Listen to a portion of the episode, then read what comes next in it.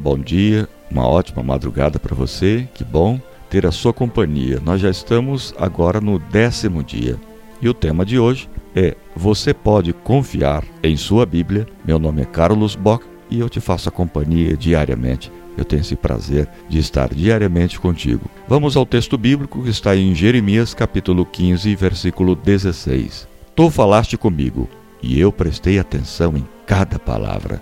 Ó Senhor, Deus Todo-Poderoso, eu sou teu e por isso as tuas palavras enchem o meu coração de alegria e felicidade. Acredito que a Bíblia é a palavra escrita de Deus, infalível e sem erros. Espero que você esteja fazendo dela o seu maior tesouro. Quando as coisas ficarem difíceis e as paredes se fecharem, e elas irão fechar, quero que se lembre desta maior verdade. Você pode confiar em sua Bíblia. Você pode Baseei a minha vida nisso. Baseei minha salvação eterna nisso. Salmo 19, 7 diz que a lei do Senhor é perfeita ou completa.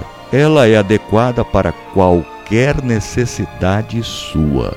Repito, qualquer necessidade sua. É tão completa que analisa e direciona todos os aspectos de todos os assuntos que você e eu encararemos em nossas vidas. Lembra-se da promessa de Jó? Depois de perder tudo o que tinha, obedeço aos mandamentos de Deus. Sempre faço a sua vontade e não a minha. Jó 23, 12. A qual parte da palavra de Deus Jó teve acesso? A palavra não diz, mas não poderia ter sido mais do que uma fração do que você ou eu temos o privilégio de possuir. Ainda assim, ele apoiou nisso toda a sua força. Aqui estava um homem de quem tudo foi tirado: terra, rebanho, dinheiro, saúde e todos os filhos. Sete filhos fortes e duas lindas filhas. Como conseguia levantar-se pela manhã?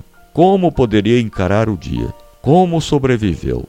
Voltou àquela que nunca muda, a palavra de Deus. Ela tornou-se tão necessária para a sua sobrevivência como a comida para o estômago. Em Salmo 19, Davi aparece não conseguir dizer o suficiente sobre o valor da palavra de Deus na vida de uma pessoa. Ela converte a alma, torna pessoas simples em sábias, traz alegria ao coração, dá aos olhos revelações, nunca será obsoleta é completamente justa, verdadeira e eficaz.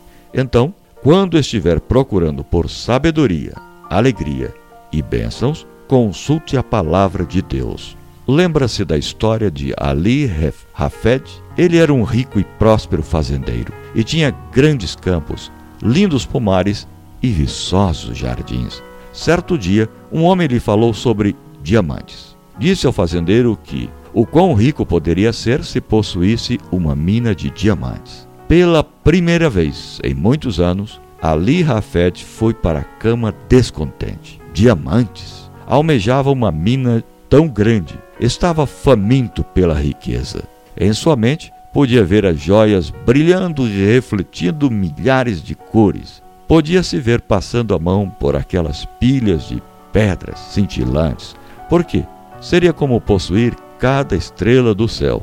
Em seguida, vendeu sua fazenda. Iniciou uma longa procura pela tal mina por todo o país. Viajou muitas milhas, em estranhos lugares e finalmente tornando-se pobre, cansado e fracassado. Nessa condição depressiva, em uma manhã cinzenta, longe de casa, Ali Rafet tirou sua própria vida. Um dia, o homem que comprou a fazenda de Ali Rafet levou seu camelo para beber água no jardim. Quando o camelo colocou o nariz na superfície da água, o fazendeiro notou uma curiosa luz. Tirou uma tosca pedra preta que refletia todas as cores do arco-íris. Um diamante. O homem havia descoberto o que se tornaria a mina de diamantes de Golconda, a mais famosa mina de diamantes do mundo.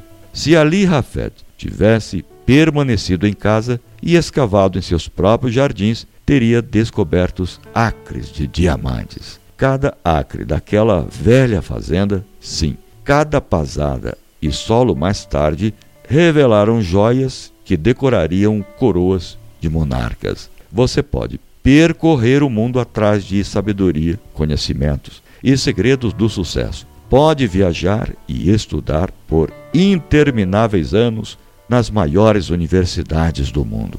Mas não precisa ir mais longe do que até a Bíblia, em sua cabeceira, atrás do maior diamante de sabedoria do universo.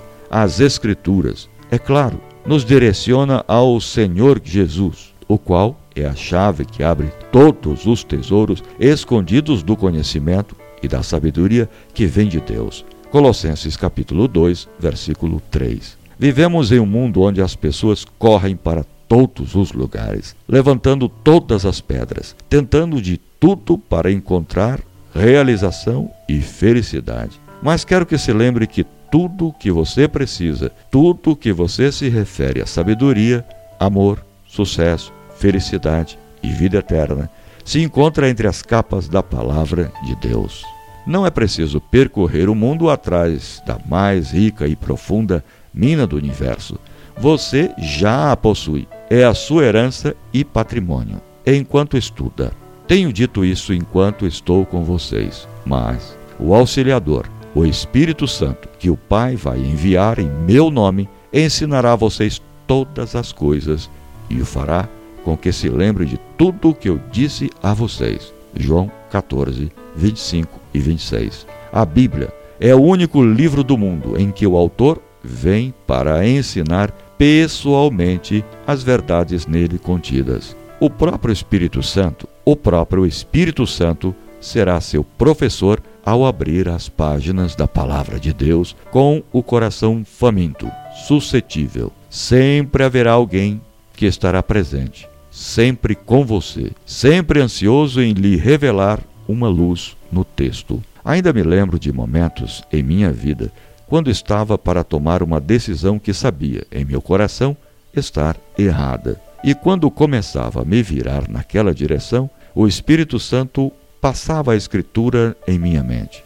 Podia ver cada palavra em minha própria Bíblia. Podia ver a página e a parte onde a passagem se encontrava. O Espírito usava o que eu conhecia da Escritura para me avisar e direcionar o caminho certo. Ele usa o que você sabe.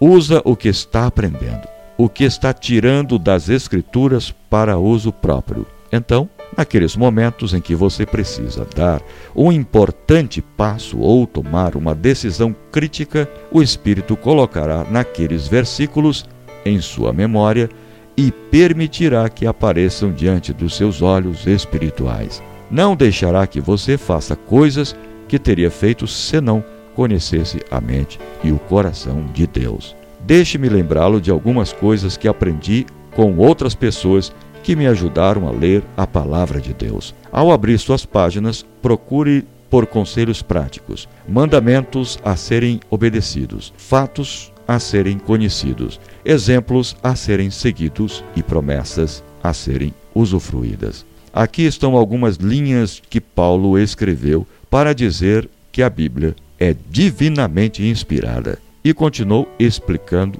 como pode ser proveitosa em várias áreas da vida.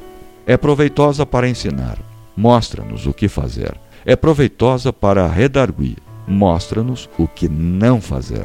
É proveitosa para corrigir, mostra-nos o que fazer quando não fizermos o que deveríamos ter feito é proveitosa para instruir em justiça, mostra-nos como andar retamente, levando-nos a obedecer e frutificar. Jovem, por favor, guarde esse conselho. Você nunca, nunca se arrependerá do tempo investido no cuidadoso estudo da palavra de Deus. Ele será útil de muitas formas, hoje, amanhã e enquanto você viver.